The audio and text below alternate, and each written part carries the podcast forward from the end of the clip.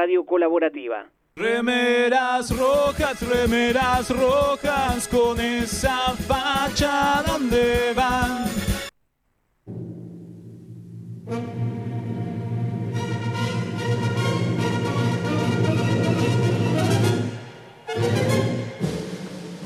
¡Feliz déficit para la juventud! Un programa hecho con...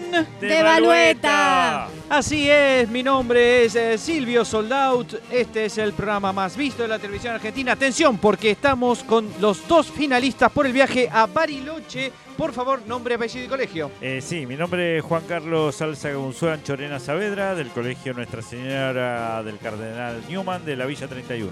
Villa 31, perfecto. Señorita, finalista. Eh, mi nombre es Cindy Calista, eh, del Instituto Luz y Fuerza de Ciudad Evita.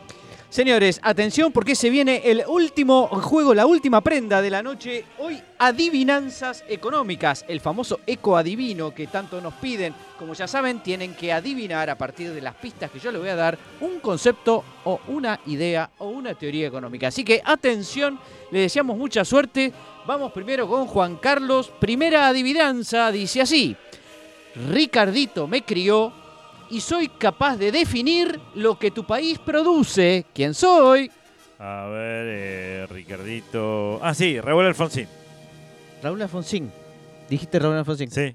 sí. ¿Me puedes explicar qué significa esa respuesta? no? Eh, Ricardito crió a Raúl. Son 40 años de democracia. Es obvio que va por ahí la respuesta, me parece, ¿no? Pero dije que define la producción de un país. ¿Qué- Bueno, la producción no, pero la inflación sí la definió Ricardito. Bueno, no sé ni por dónde empezar. A ver, pibe, te voy a dar una ayudita más y la última, ¿eh? Smith me dijo que era absoluto, pero yo soy relativo. Ahí está, Mira, Ah, ahora sí, está ahora sí, absolutismo. ahora sí. Me ¿Eh? la juego por la reina Victoria, entonces. No, no, me quiero matar. Por favor, que alguien me explique cómo puede contestar semejante burrada sí, este pibe, ¿no? Yo te explico porque salieron las pruebas PISA. Uh, guardá una porción, nena. No, las de... de- de- ¿Las pizzas? ¿Salieron las pruebas pizzas? Claro, ¿Y sí, sí, sí. No, son contundentes. Hicieron Ah. 50 preguntas de economía en el examen y los resultados indicaron que los niños argentinos son... Un desastre, ¿no? Seguro un Eh, desastre. no, no, no son los mejores. Conocen todos los trucos para vivir en un quilombo, saben cómo especular, amarrocar dólares, bancarse el desempleo, eh, a cobrar algo y pasarlo a dólares y hacerse una renta. Sí, sí, son unos genios. Bueno, en fin, eh, muy interesante lo tuyo, pero nos estamos yendo de tema. Estamos con las adivinanzas económicas, recordemos. Así que después del bochorno de Juan Carlos, pasamos a la participante eh, Cindy. Cindy, atención, tu adivinanza es la siguiente. Me gusta el arbitraje, pero no soy árbitro. Me gusta comprar y vender, pero solo si hay información nueva. Y si querés predecirme, vas a fallar una y otra vez.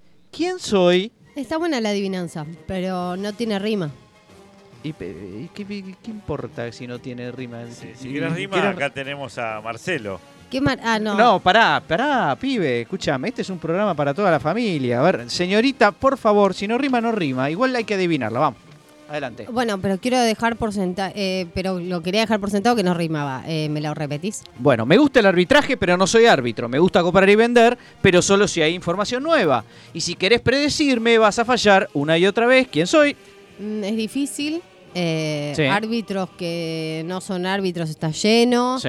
Eh, son todos unos chorros. vos no viste, vos viste lo de. Riestra ahora, Sí, pero Barracas no tiene Central. que ver con el chiqui Eh, ni nada de eso. No, no tiene que ver con el fútbol. bueno, claro, no, me doy cuenta por el resto de la adivinanza. bueno, dale que no hay, ya no hay, no hay más tiempo. Bueno, estás pero a punto, pará, estás a pará, punto pará. Silvio, vos querés fama, ¿qué te haces el eficiente con el tiempo? ¿Hay un mercado de tiempo acaso? ¿Un mercado eficiente que busca fama? Oiga, correcto, sí, es la teoría de los mercados eficientes de fama. ¡Vamos! ¡Vamos, Pisa! Ganaste y te vas a Bariloche. ¿Por- por qué ganó? Cindy. Y ganó porque te sacó ventaja, pibe. ¿Qué tiene que ver? ¿Acaso es un tema de ventajas comparativas entre los dos? ¿cómo que dijiste?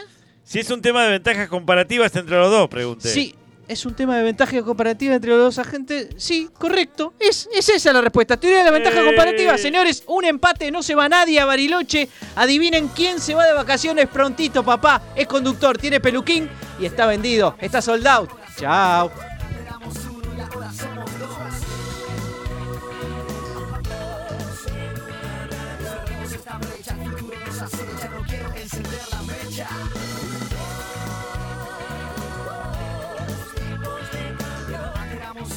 Bienvenidos a Dos Tipos de Cambio. Mi nombre, Pablo Javier. Mi apellido, Mira Yambí. Tengo dos apellidos, a diferencia de mucha gente acá, quien es cero de alcurnia. Quiero presentarles a nuestra productora que ayer cumplió años, cumplió día, porque ayer fue el día de la productora y lo festejamos a todo. ¿No es cierto, Bárbara William? Bienvenida. Sí, buenas noches a todos y todas. Muy contenta, gracias por todos los saludos que me dieron, chicos, por el regalo enorme. Eh, sí, sí, por los patines que ¿La yo pasaste sabía. bien? Ah, sí, los patines te regaló Sí, Gerardo, sí, claro. la pasé bien. Gracias por invitarme después a un voucher para comer en Kansas. Me encantó, muy rico. Eh, la próxima, Don No sabía. Julio. Vamos Don a tener que Julio, garpar. por favor. Don Julio. Eh, así Un que Don bueno, Julio, eh, perfecto. hoy Un Don Chiqui. último programa del año. Anteúltimo programa, eh, gran invitado hoy, gran invitado el jueves que viene, que es el último, pero antes quiero presentarles a mi amigo economista, matemático, estadístico y auditor. Es el hombre que va a asumir en dos tipos de cambio a partir del próximo domingo. Así que hay que, bueno, no sé si le hablará al público, al Congreso, a quién, pero va a ser el nuevo presidente de dos tipos de cambio, Gerardo, el jefe Rovner. ¡Viva la libertad, carajo! ¡Viva la libertad! Bueno, muchas gracias. Bueno. Bueno, expectante por lo que va a pasar el lunes, ¿no? Porque este, se- es como se define todo. Se si define, una vez define. alguien ha querido tener el diario del lunes, es en esta oportunidad. Sí, Pero no, este, si quería vender o comprar ya es tarde, ya cerraron los mercados. Too late. Este, Ya se te escapó. Ya, se te escapó. ya se te fue por encima de los 400. Pero bueno, este, la verdad que estamos muy expectantes con lo que va a pasar. Porque Muy expectorante. pase lo que pase, nos vamos a ir al carajo. Y sí, Carajo. qué duda cae, carajo. Señoras, eh, señores, hoy es un día especial y Gerardo Romner se los cuenta así. Bueno, hoy es el día más dulce del año. Ah. Porque es el Día Mundial del Algodón de Azúcar, señores. Ah. sí, De de señor. los copitos. Una de las golosinas más de los copitos, ahí está, de los copitos. ¿Quién no ha disfrutado de un delicioso algodón de azúcar? En la calecita. Un paseo por el zoológico. O la Y- calecita también. Y la calecita también, Eh, sí, señores. Este, ¿Cómo se originó el algodón de azúcar? Les cuento. Eh, bueno, Sí, eh, apareció en Italia en el siglo XV. Uh. Parece que los reposteros de esa época calentaban el azúcar hasta formar un caramelo líquido, Ah, creando estos finos hilos de azúcar para la decoración en pasteles. Hermoso. Muy bien. Pero posteriormente, recién eh, casi eh, en las postrimerías del siglo XIX, este, William Morrison, William Morrison, mira vos, Mira, William y Morrison. Wharton pre- patentaron una máquina para crear algodón de azúcar y en el año 1900 se dio a conocer al público el producto, este genial invento en la Feria Mundial de Francia. Que se hicieron multimillonarios, supongo. Claro, exactamente, sí, sí, por supuesto, y todavía siguen cobrando las regalías. Este, algunas curiosidades, por ejemplo, el algodón de azúcar es conocido en varios países eh, con nombres diferentes. Por ejemplo, en los países anglosajones es cotton candy. Cotton candy. Cotton Cotton candy. candy. Ahí está. Yo pensé Eh, que era el marshmallow, pero no es el marshmallow. Marshmallow No, es otra no, es cosa. otra No, cosa. es otra cosa. Barba de papá se- sería la Qué traducción. en feo comerte la barba de tu La papá. barba de papá. Sí. Este, bueno, eh, algunas de las recetas más raras y extravagantes elaboradas con algodón de azúcar son los helados con algodón de azúcar y pizza de algodón Qué de azúcar. Qué, Qué asco. rico la Ah. pizza de algodón Qué de azúcar. asco. Y si, así- si comen pizza con ananá, hermano. Eh, ¿Qué se necesita para elaborar algodón de azúcar? Dos elementos Azúcar. fundamentales. Uno es calor y la otra es la fuerza centrífuga. Y el azúcar no. No, porque cada porción de 100 gramos de algodón de azúcar posee 643 kilocalorías. Uh, ideal Mirá para qué los pibes, ¿no? Sí, sí. Te Para los dientes, para los dientes. Este, bueno, esto Bueno, básicamente lo que negoción. podríamos decir. Negoción. Este, para los dentistas. Sí, sí, excelente. Eh, Gerardo, yo tengo mi noticia académica, Barbie, no sé si les interesa. Déjela venir. Déjela venir. Y es muy interesante porque se está por publicar un paper, atención, en el... eh, mm, eh, ¿En dónde, Pablo? ¿En dónde? ¿Dónde, Pablo? ¿Dónde, Pablo? Quiero saber la noticia ¿Dónde se, dónde se va a publicar? Ah, EJ, que no me acuerdo si era la... el American Economic Journal, o ya ni me acuerdo cuál era, Bueno, pero no bueno. importa. ¿De qué se trata el paper? Que es lo interesante, es que lo difícil que sea pronunciar tu apellido define tus resultados laborales. O sea, cuanto más difícil sea pronunciar tu apellido, peor te va a ir en la vida. Como Mm. atestigua el caso de Gerardo Romner, por supuesto. Perdóname. Impronunciable tu apellido. López Gómez, que son Le va genial. Le va Mira, bárbaro. Mira, Mesa. Juan Carlos Mesa, le Sandor. va bárbaro. Sí, exactamente. Sandor también. Exactamente, exactamente. Eh, Williams eh, va bien, en Estados Unidos Va va bien. bien, Pará, ¿probaron es eso? y- conocido. y cuál, Bueno, ¿Cuál fue el pibe? te voy a decir cuál es eh, 38. 38,9. Horrible, Eh, horrible. Te voy a decir quiénes son los autores de este paper. Uno dice, bueno, ¿cómo le fue a los autores de este paper? Bueno, uno se llama GE de apellido y el otro WU de apellido. O sea que G y Bu. Más fácil que eso, imposible. Es una sílaba. Bueno, también No le puede puedes No, errar no. nunca la G, pronunciación. U, esa. no, sí, sí, G sí, y sí. Bu. Puede ser La- G. O sea que, claro, ellos creen que haciendo este paper van a impresionar a los que leen el paper y los va a hacer exitosos en la Bueno, vida. a mí pues, en principio me asustan. te asusta. G, G. Creo U. que eh, si, si un nombre es con W, depende de en qué país, porque se puede pronunciar como una F, como una B corta o como una W, Sí, pero que es lo que estamos hablando de nombre, ¿viste? Entonces Como los ser- indios Puede ser martrafafrángara. Fu, puede ser Bu y puede ser Wu. Uh. No, no, no va a llevar, no va a llevar a mucho esta conversación. Realmente no tiene mucho sentido. Es todo lo que tengo para decir. Eh, ¿Tenés alguna estadística innecesaria? Obviamente, como siempre. Eh, ¿Sabés cuál es el alfabeto más largo del mundo? El alfabeto más largo. Nosotros tenemos 27, en ruso hay eh, 28, en indio hay 39 y en hebreo 61, si no recuerdo mal. Bueno, no, es el de Camboya. Estaba cerca, ¿eh? Estaba por ahí, por, Asia. pero no por Asia. no Eh, cómo. 74 letras. ¡Epa! ¿Por qué seguís, ¿Para no? qué necesitas? No se puede ni pronunciar 74 letras. Bueno, ellos dicen. ¿cómo hacen para hablar con uh. 27 nada más?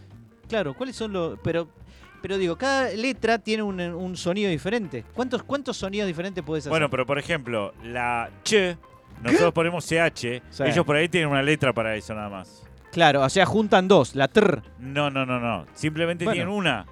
Pero Bueno, no- decime un la sonido L. nuevo que no esté en las 27 palabras del... la, la Elie. Bueno, Elie. juntan dos, es lo que estoy diciendo. Después la La tr. Esa es la J, boludo. Sí, no, esa no es J. J No, es más, más suave.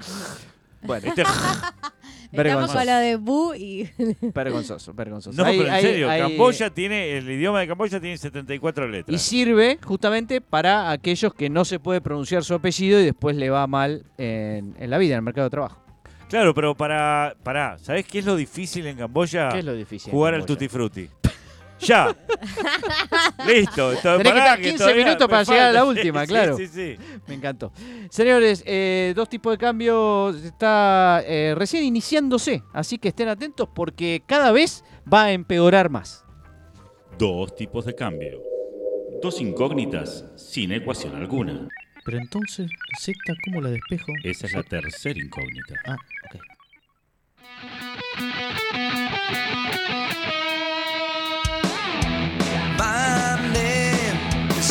Lucas.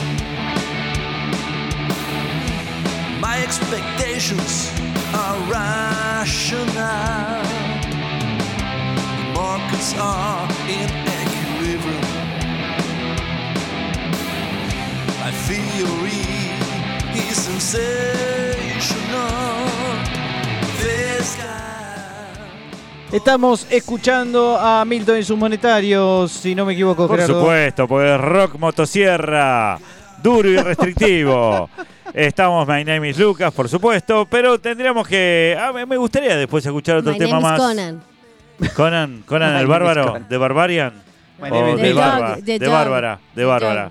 Ya va a salir, ¿eh? porque viene algún tema de esos va a salir. Señores, De señores, Libertarians. estamos ya eh, en diciembre. Se vienen los finales, Lle- Gerardo. y llegan los finales Uh, de verano, que eso, eso es lo No. problemático. lo- porque los finales de invierno, digamos, lo que es a mitad de año, ah, nada, te los bancás, pero acá hay muchos problemas cuando uno tiene que tomar los finales. Ya los docentes llegamos muy cansados, muy cansados. Saben que está el caso de un profesor que tomando final, ah, justamente en verano, con el calor, todo mucho sopor, muy pesado, se quedó dormido mientras tomaba el examen, se despertó tres horas después este, y tenía ¿Cómo le obviamente los exámenes eh, que se lo dejaron a los alumnos que no lo quisieron despertar. No lo quisieron despertar. Qué, qué Eh, ubicado, Hay un montón de anécdotas de finales, porque cua- eh, aparte hace calor, está todo, muchos mosquitos, y una vez un profesor tuvo que interrumpir el final diciendo, muchachos, basta, Basta. lo hacemos otro día, traigan todos off, nos compramos un Fuji porque era insoportable rendir el examen con los Pa, mosquitos. Encima, pa. ¿Eras vos? no voy a decir nombres, no voy a decir nombres.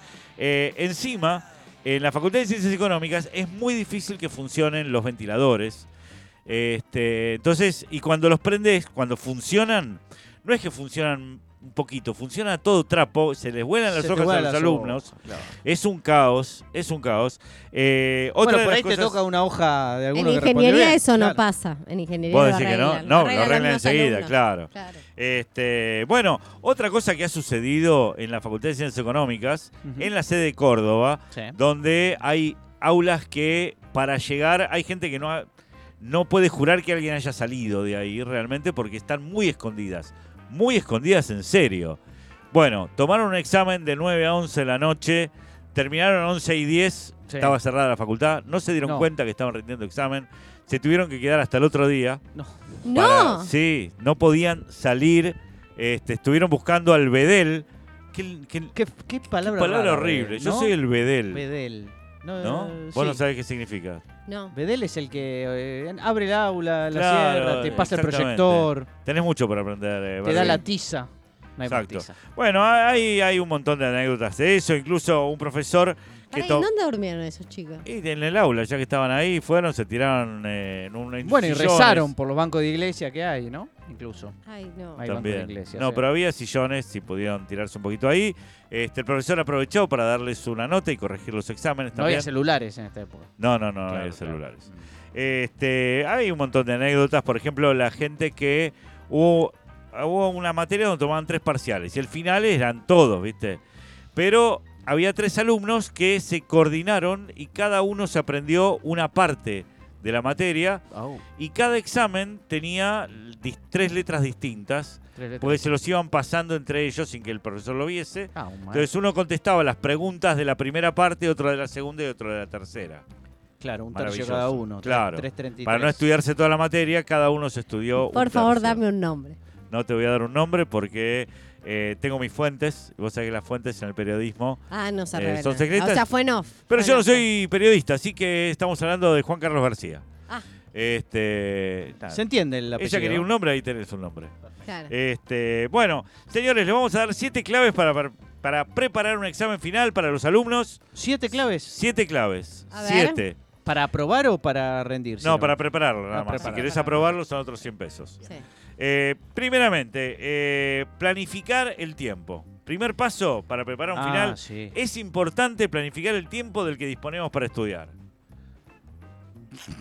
No dice Dice- gran cosa. No, no parece un, No, no, una- porque- un gran consejo. Sí, está bien, planifico el tiempo. ¿Cuánto falta para el parcial? Yo, pará, 15 pará. días. Infinito. Yo, mañana, de 5 de la tarde a 7 de la tarde, no, tengo que voy a- escuchar a, Weinreich. No vos van a pasar dos horas. Sí, pero justo juega el City. Entonces planificamos de 4 a 5 de la tarde. Y ¿Quién juega ahí? No, A ver. una siesta. Dale, justo. a ver ahora. Bueno, señores, tienen que planificar bien eh, los días. Primero el lunes, después el martes, Claro. después el miércoles y así hasta el domingo. Eh, segundo, eliminar momentáneamente las distracciones. Pero por un momento, eh, no mucho. Deja el celular. Vos sabés que el celular es el principal enemigo del estudio. Sí, sí, sí, sí, sí. Es una droga. Absolutamente. Del trabajo también, de todo. Te destruye todo. El celular ha destruido vidas, Sí, incluso. familias, Sí. Claro, De parejas. Cuando, parejas. cuando Sí, tu pareja, claro, te revisa el celular. Bueno, porque las redes sociales y aplicaciones suelen robarnos más tiempo del que pensamos. Entonces no pensamos.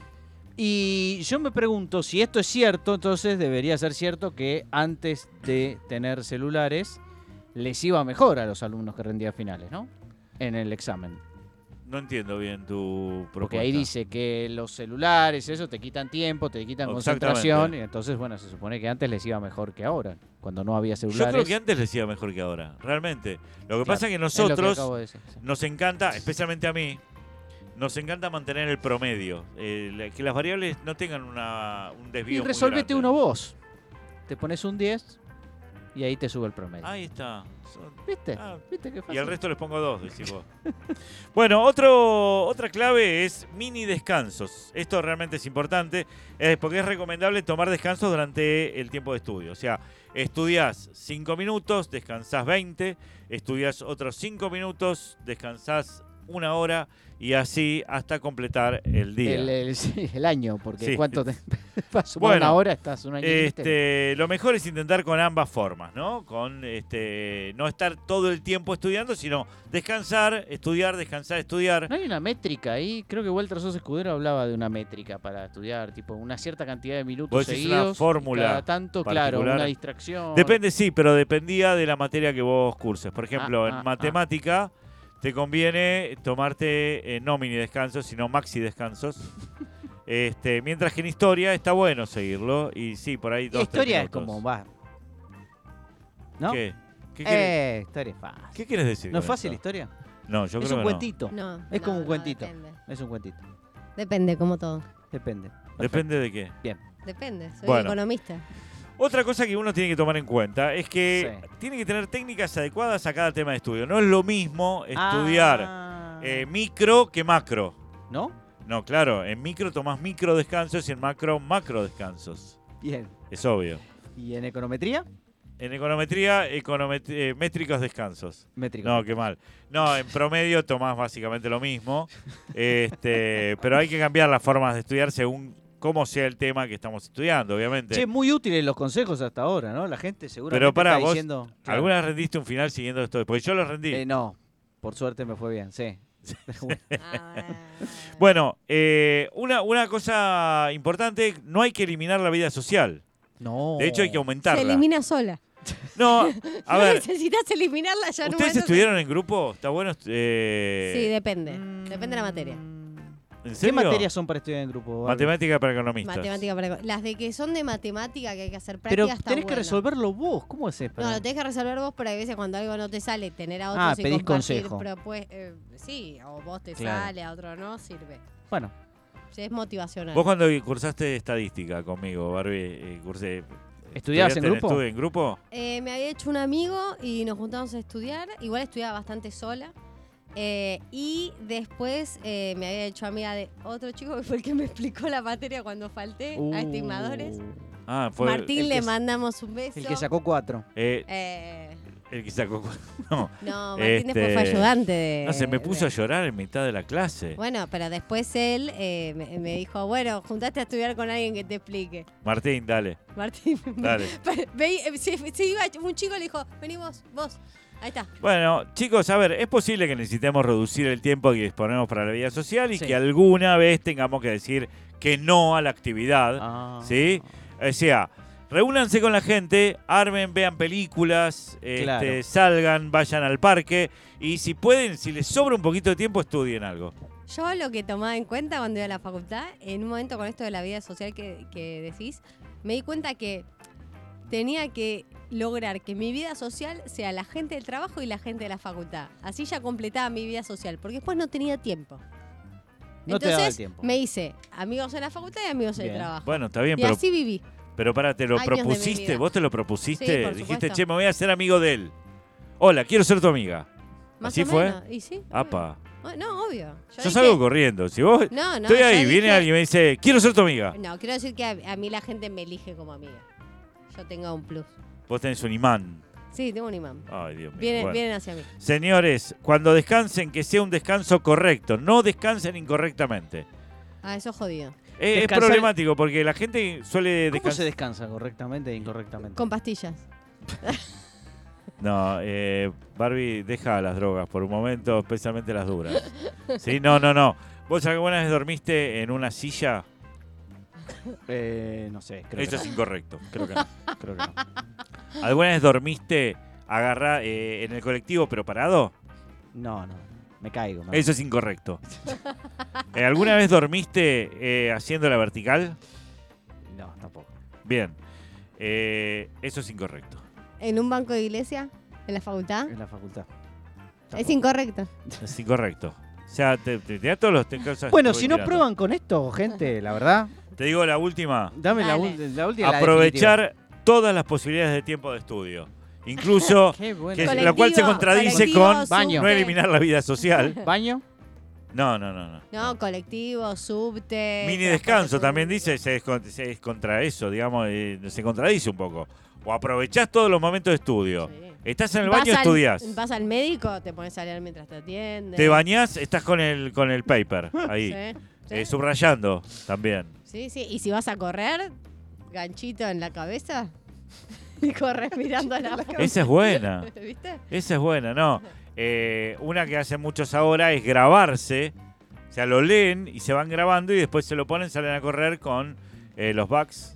Yo quiero decir también audio- que eh, audio estudio. aprovechando todos los tiempos de estudio, cuando yo trabajaba en el Ministerio de Economía, Sí. eh, había un espacio que era donde se fumaba, el fumadero, y había un chico que me enseñaba eh, microeconomía 1, mientras fumábamos. Ah, es difícil estudiar micro mientras fumas. Es muy complicado. Bueno, así se vivía. Todos los segundos los utilizábamos. Señores, mientras estudiamos para el final de este año, vamos a un separador y ya tenemos a Natalia Motil con nosotros. Así que enseguida seguimos con dos tipos de cambio. Dos tipos de cambio. El programa que no tranza. O sea, uno no transable. Suba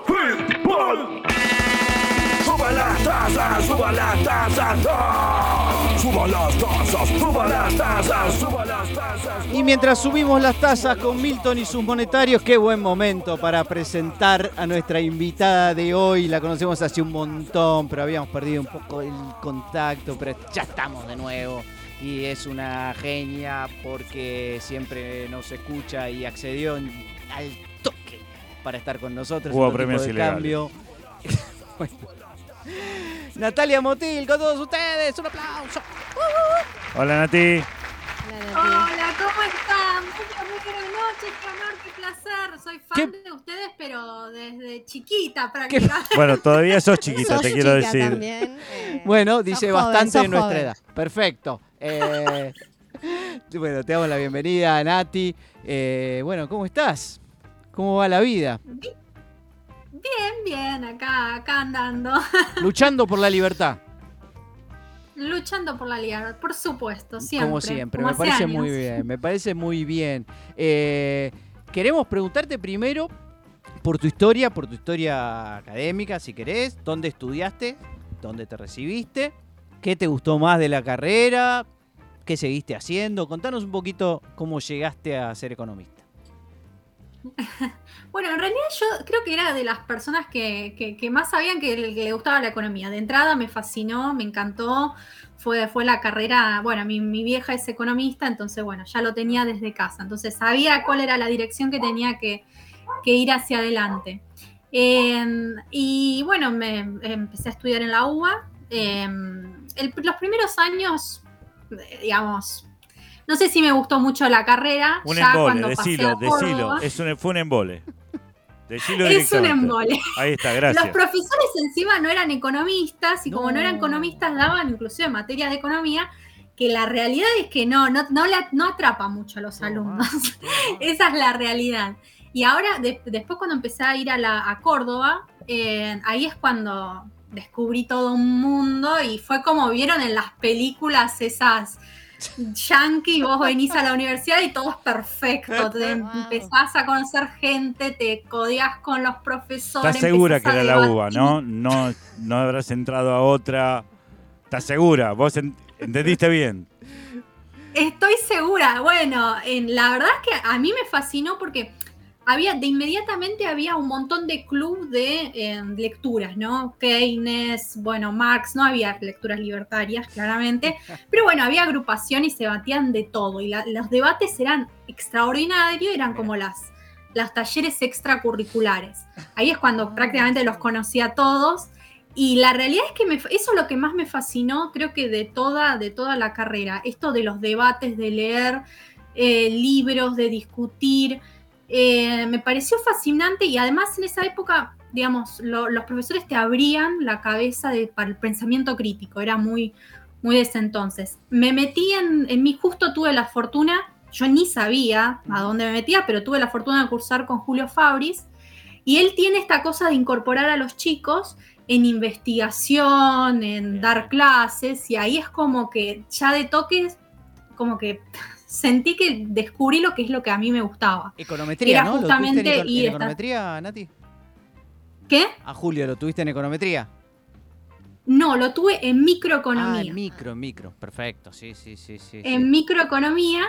Y bueno, y ahí es cuando empecé, digamos, desde el 2014 a dar clases con él, a, a estar en la investigación, y ahí me abrió un montón de, de otras puertas y, y bueno, y ahí es cuando me, me empecé a meter. Después fui descubriendo otras facetas, justo tuve también, digamos, todo era una cuestión azarosa, me anoté porque me coincidían los horarios con Martín Krause, y justo era la materia de los lunes venimos, olvídense en todo del manual de historia del pensamiento económico y empecemos a discutir autores clásicos, Adam Smith, inclusive debatíamos a Marx, en, bueno, y a la escuela, a lo que era la escuela austríaca. Los lunes eran, bueno, se leen un capítulo y venimos a discutir todos en clase y se sacan todas las dudas que tiene. Martín Krause tiene esa habilidad. Y nada, y lo- las cosas que debatíamos de cuestiones filosóficas hasta cuestiones cotidianas, las cosas que surgían en todo el aula, era fascinante y me voló la cabeza. ¿Pero Ahí qué- es cuando pero te- realmente... ¿Pero qué te tomaron en el ¿Eh? examen ahí? ¿Qué, qué fue? Bueno, contame qué, qué pasó el fin de semana. En esa materia, ¿qué te toman? No, Eh, No, los lunes eran los de debate de Martín Krause Ah, ok. y después los jueves era manual base. Ah, ok. ok, Entonces nosotros sí, teníamos que sí. entregar un, un resumen de, de un capítulo, un libro para el fin de semana y después tenías que ir siguiendo el manual base de historia del pensamiento económico con los capítulos necesarios. Era súper exigente eh, la posta, pero realmente a mí lo que más me gustaba eso del de los lunes porque no era que alguien venía y te dictaba además, la clase Digo, te presentó y una nada, visión. tenías que ir a te presentó una visión que no habías visto antes en, en la, en la keynesianera, que es una visión libertaria o austríaca, que después parece, ¿no? Te eh, influyó mucho en el resto de tu carrera. Exactamente. De hecho, eh, me gustó tanto esa materia que hice Historia del Pensamiento Económico 2, que generalmente nadie casi las coge. Y éramos tres en Historia del Pensamiento Económico 2 y era favor también me, me- me pareció extraordinario. eh, porque justamente debatíamos, debatíamos, seguíamos debatiendo, era, ya ni tenías que estudiar el, el- el manual base, sino te adentrabas a leer y toda escuela austríaca. No me hice tan liberal porque, digamos, todavía venía con ese chip medio intervencionista Decilo, decilo. Medio intervencionista, keynesiano.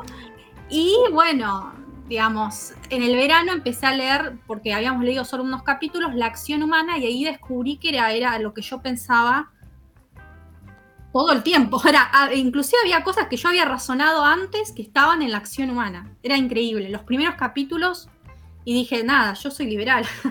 Y tu y mamá, después de ahí tu mamá que es también economista, ¿comparte tus ideas eh, liberales, libertarias, por llamarlo de alguna manera, o nada que ver?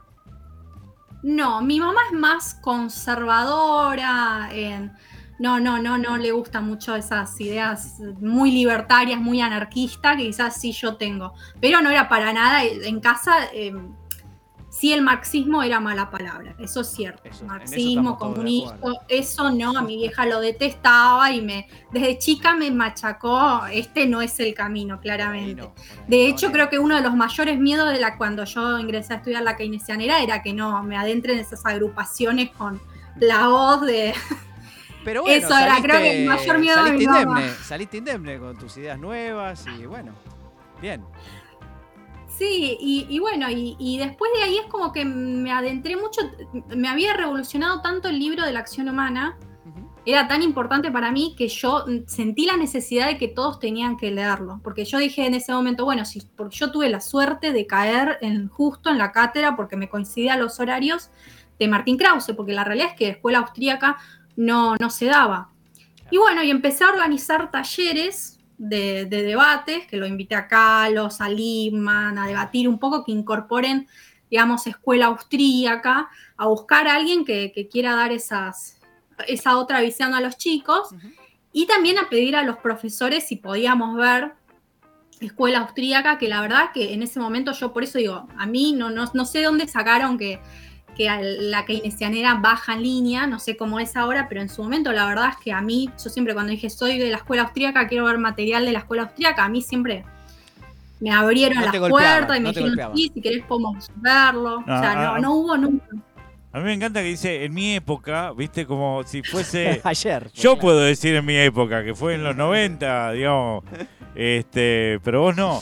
Pero Eh, es que cambia todo. O sea, no, está bien, pero no en dos, tres años, mucho está bien. más fácil estudiar. Por favor, vos, vos metés en, en, en IA, inteligencia artificial, cualquier paper, Sale todo. no solamente que te lo traduce al toque, sino te lo resume, ¿entendés? En los párrafos que vos quieras. Entonces, ya Así está. van a salir, podés así van a salir. las clases y solo se Pero esto fue todo. este año, esto fue ahora, digamos. Este, sí. Resumime, resumime Mises. Viva la libertad, carajo.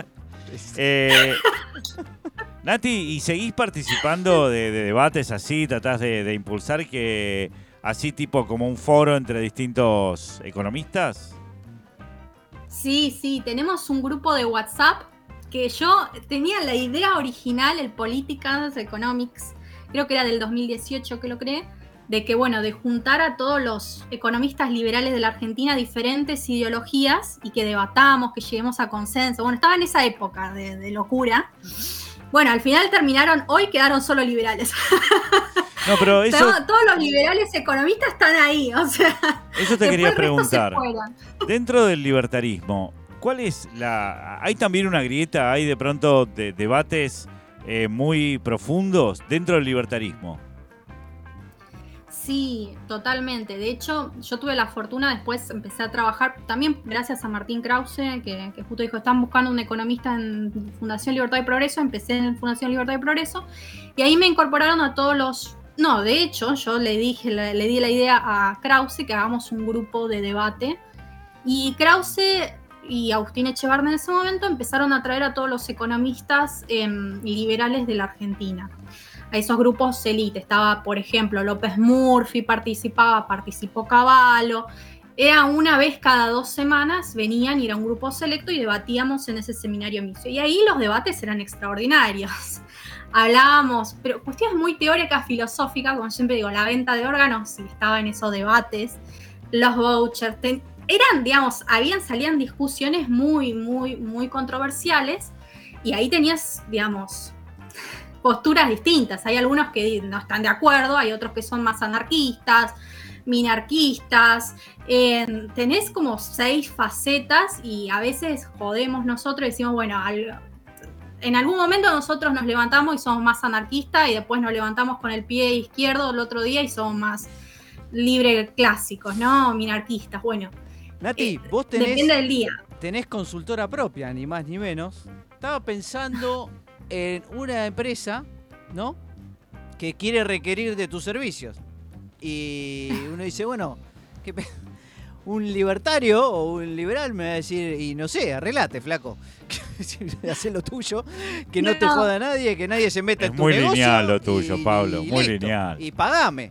Es muy lineal, perdona. ¿Cómo funciona la consultora? No, bueno, yo trato, digamos, más allá de mi, mi cuestión ideológica, yo siempre trato de, de separar. Sí es cierto que, sobre todo en el último año, por cuestiones políticas, vamos, me adentré mucho a militar a una persona y bueno.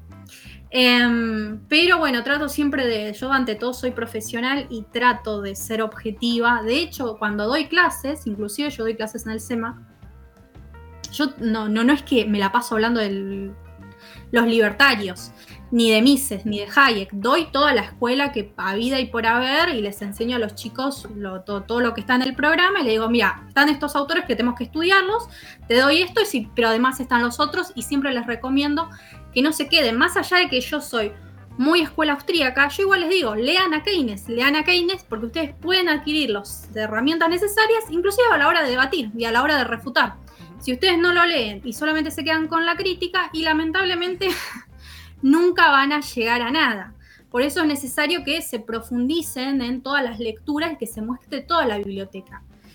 Por Nati, suerte te- creo que ahora hay mucha más, más democracia en eso. Y hablando de más eh, gente, eh, digo, ¿es una sensación mía o, bueno, quizá es porque no hay tantas, uno no conoce menos mujeres economistas en general? Bueno, ahora está tratando de... Barbie trata de ser una. de, de, eh, eh, ser más pareja la cosa. pero la verdad que, digamos, en el stock tenemos más economistas hombres que mujeres. Y en el tema libertario o liberal, digamos, ¿vos ves que la proporción hombres-mujeres es diferente? Sí, la realidad es que hay mujeres, pero hay mujeres más relacionadas al conservadurismo. No hay muchas libertarias. Em, o sea, todas las que entraron de pro vida, que militan al, movimiento, pero que no son liberales, no son libertarias. Pasa muchísimo.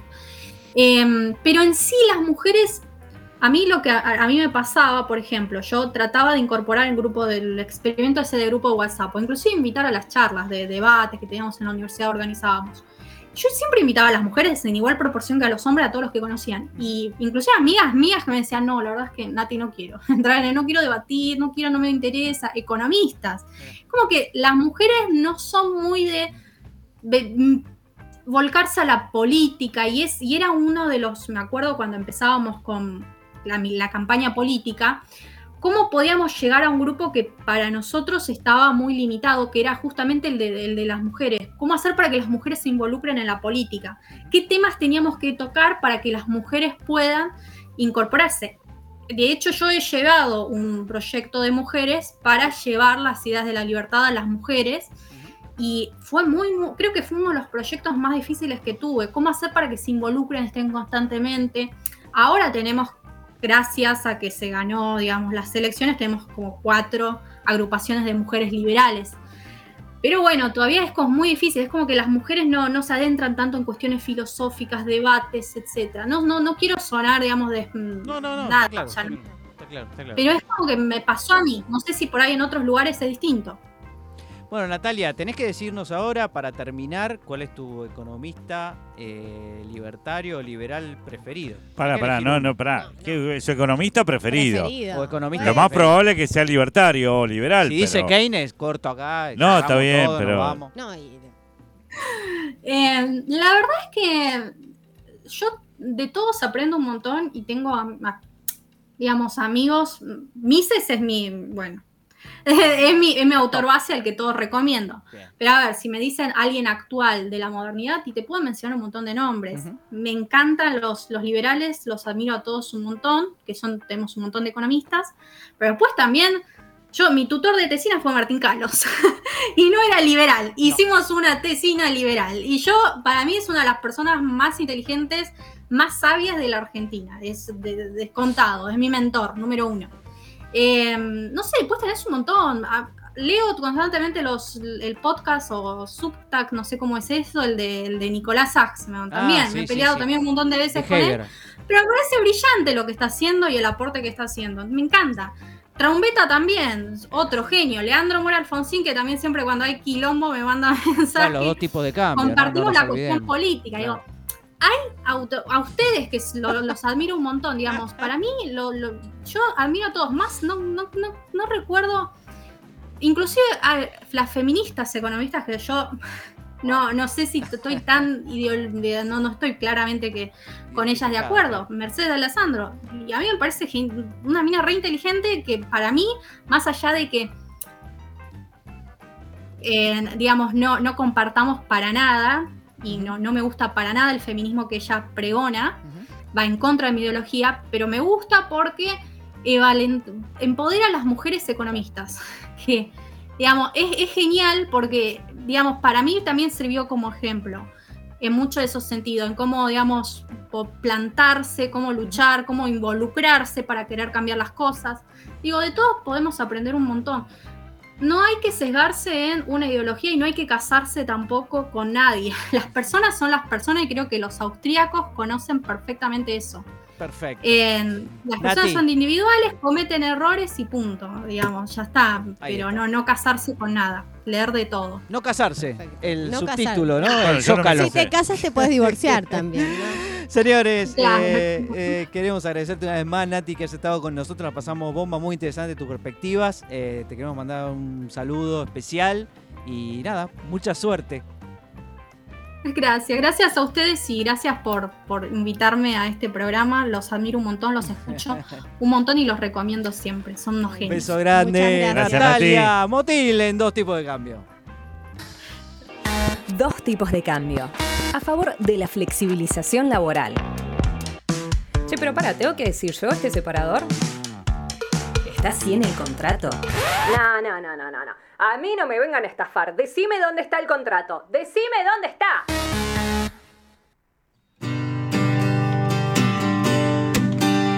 Flaxo, no me claves los parciales, todos juntos, que no llego, no me alcanza, no los puedo dar. Curso en el centro, Ayacucho y Corrientes, hay entrada por la Valle y Tucumán. Entre las materias elegí las menos serias, las más simples, para no tener que ir, porque el tema me agota, solo quiero la nota, poder pasar. Aunque siempre he sido vago, no me gusta lo que hago ni las cuentas, si me gusta la verdad, las verdades sociales, para erradicar los males de esta sociedad. Federico Fabata, la versión de Flaxo, temazo. Sí, de, obviamente de asignatura pendiente. Ya es académico, señores, con su álbum Universo Universitario. Me encantó la versión de Fede Fabata. ¿Por dónde FF. anda Fede Fabata? Fede que hace mucho que no nos viene a desesperado visitar. por venir a Por Dos Tipos favor, de que cambio. venga. Le hemos eh, prohibido la entrada al programa. Ah, después lo que hizo la última Después vez, de ¿no? lo que hizo la última Ah. vez. Eh, un gran abrazo a Fede, que hizo esta estupenda versión eh, en guitarra, un solo de guitarra de Flaxo, temazo de los asignaturas pendientes. Tengo algo para contarles. A ver. Quiero contarles la eh, cómo nos comunicamos entre hombres, entre mujeres y Mixto. mixto. Porque parece que hay investigaciones. Hay una investigación que se cita en el libro Robin Dunbar, de Robin Dunbar, libro Amigos, o Friends en inglés, en donde justamente se cita un eh, trabajo que hizo la lingüista Jennifer Coates, en donde señala que parece que la forma de hablar, de comunicarse entre hombres y entre mujeres, y cuando se cruzan hombres y mujeres, parece que es totalmente diferente. Por ejemplo, en el caso de las mujeres, tienden a ser muy cooperativas en la eh, interacción comunicacional. Suelen decir, ah, pero mirá qué interesante, ajá, Ajá. claro, ah, mira qué bueno lo que decís, y se involucran mucho en lo que el otro dice. Sí, es cierto. Sobre- exactamente. exactamente. Y aparentemente, especialmente cuando el que habla es un hombre, hay como una idea de, sí, te estoy, mirá, te estoy escuchando, sí, le prestan mucha atención a lo que dice. Ajá. Sonó un poco artificial. Pero bueno, esa es la idea, ¿no? Ok. Uno, eh, parece que la mujer está como más involucrada en la charla Por supuesto. y realmente le interesa el análisis de la otra persona. Siempre. Ahora, ¿qué pasa cuando hablan dos hombres en cambio? ¿Cómo te sentís vos, Pablo, con esto que estás diciendo? No te involucres tanto que no puedo avanzar. Pero ¿qué pasa cuando hablan dos hombres entre sí? Bueno, ahí la cosa se vuelve diferente. Para empezar es competitivo. Es una charla competitiva. Yo lo con Gerardo y la charla se vuelve competitiva. No, sé si- perdóname, no es así. No es así. Porque mis charlas son más competitivas que las tuyas. Pero mucho más. Bueno, Contale Eh, a dónde fuiste a cenar el otro en día. general- ¿Cuánto gastaron? en general, además, hay otra característica que son las interrupciones. Parece que entre los no, hombres... no, no, pará, pará. Yo eh, creo que estás tratando de sesgar la conversación. El tema, además, hay otra cosa que es muy común entre los hombres, es que, es que el tono es jocoso. O sea, siempre hay, tenés que decir un chiste, tenés que decir algo gracioso, si no, no va. ¿No va a dónde, boludo? ¿A dónde no va? ¿Qué? ¿No va al cementerio? ¿No va? Exactamente. Ese es el tipo de interacción que tenemos los hombres, que cuando, claro, la miran las mujeres desde afuera, viste que a veces hay muchos hombres y pocas mujeres, las mujeres no intervienen tanto, porque no deben poder creer. Ajá. No, nosotros intervenimos mucho más. Mucho más. No deben poder creer el estilo que tenemos. mucho más intervenimos Totalmente nosotros. ridículo y a veces cercano incluso al enfrentamiento. ¿Qué quiere que Un limbo. te patee un penal? La pregunta es, ¿qué pasa cuando interactúan hombre y mujer? Es decir, cuando hay una... eh, perdón, cuando hablan las mujeres entre ellas.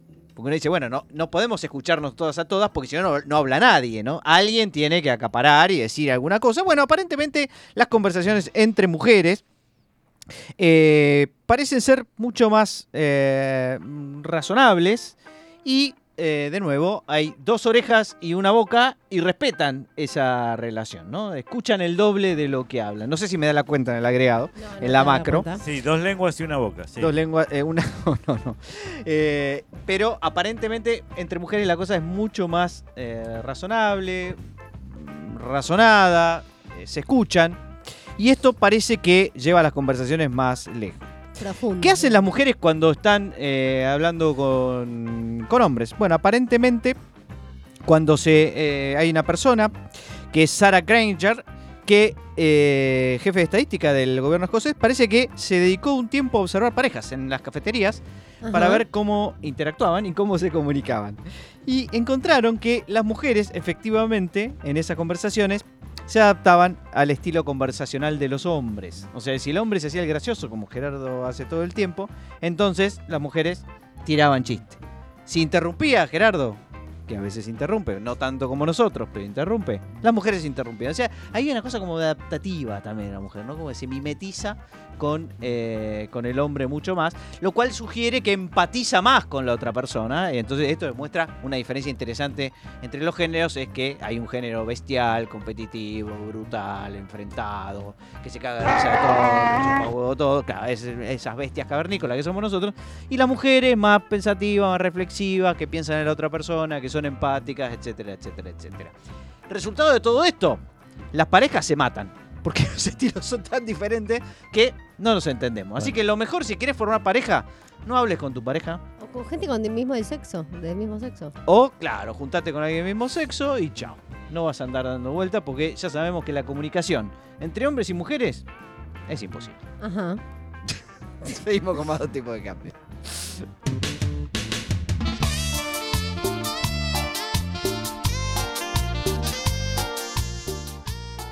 Dos tipos de cambio. Un fetichismo más. O el único.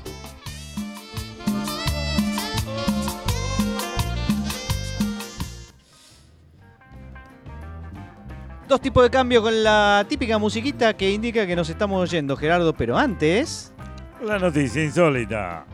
bueno, te Parece escucho. que una mujer china fue acusada de fraude por haber estafado presuntamente a tres hombres por casi 100 mil dólares. No es mucho. no es nada. casándose con ellos a pesar de tener ya un marido. Es decir, que esta chica de 35 años ya estaba casada, incluso tenía una hija, este, y empezó a salir con otros hombres porque parece que el marido, nada, sí, no estaba mucho en casa. No se comunicaba digamos. con ella. Sí, este, y empezó a tener así algunas aventurillas. Sin embargo, este, al parecer empezó a buscar posibles maridos. Así, Marido directamente. sí, sí, buscaba maridos. Sin divorciarse.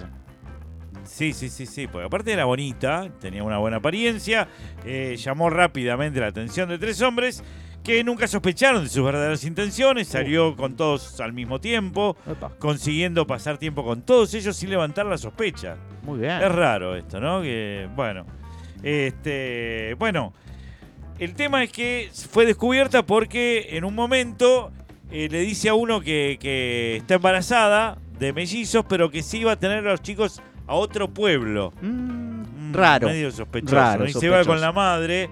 Este, él se aparece con su propia madre. Sí. Este, bueno, ahí le encuentra que nada, no. Aparte, ¿cómo te.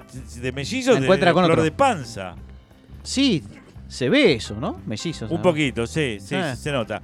Bueno, parece que la descubrieron, pero es raro, ¿no? Porque si estás casada, digo, si quieres tener una aventura, tener una aventura y ya, digo, nada, pero. Pero se- a ver si entendí bien. Era, estaba casada y después salió con tres hombres. ¿Se casó con los tres hombres? no, Ah. siempre buscaba alguna excusa Sí. para Estar cuando yo le otro- proponía matrimonio, no, mira, ahora no, está la situación difícil, está por asumir mi ley, ¿viste? Tengo que ir a comprar cigarrillos. Claro, una cosa Claro. así, y nunca se terminaba de casar, pero este, hacían alguna cosa. ¿Y la 100 lucas? Y las 100 lucas se fue guita que les iba sacando. Che, necesito Ah, guita, ¿Me pasame. prestás un Para el toque? embarazo, Claro. para.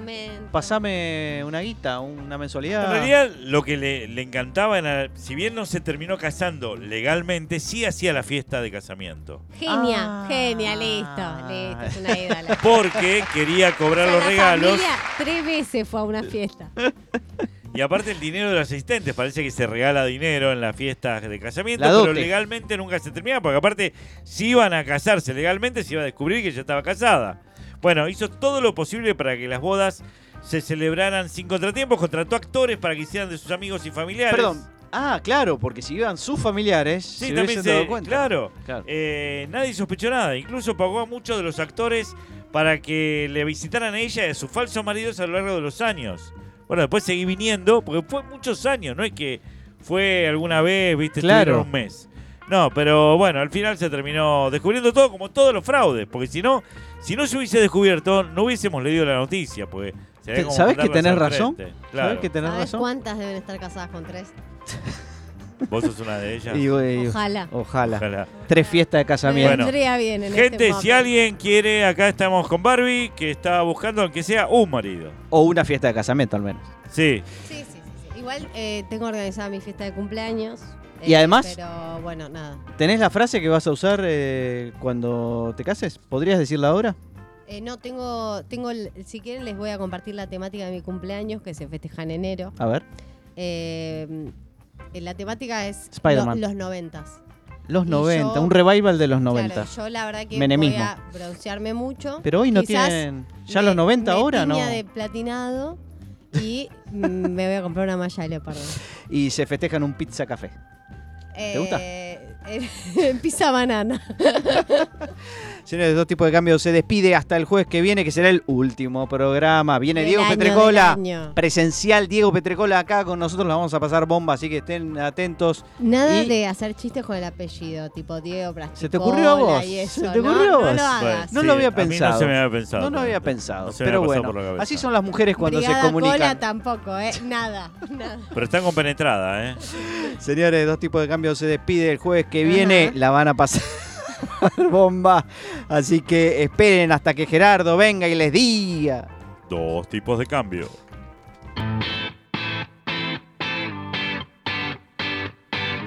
Dos tipos de cambio. Un abuso del medio ambiente, pero con valor actual neto positivo. ¿Es el famoso Van? ¿Qué? qué? ¿Es famoso? Sí, salió en la tele el otro día.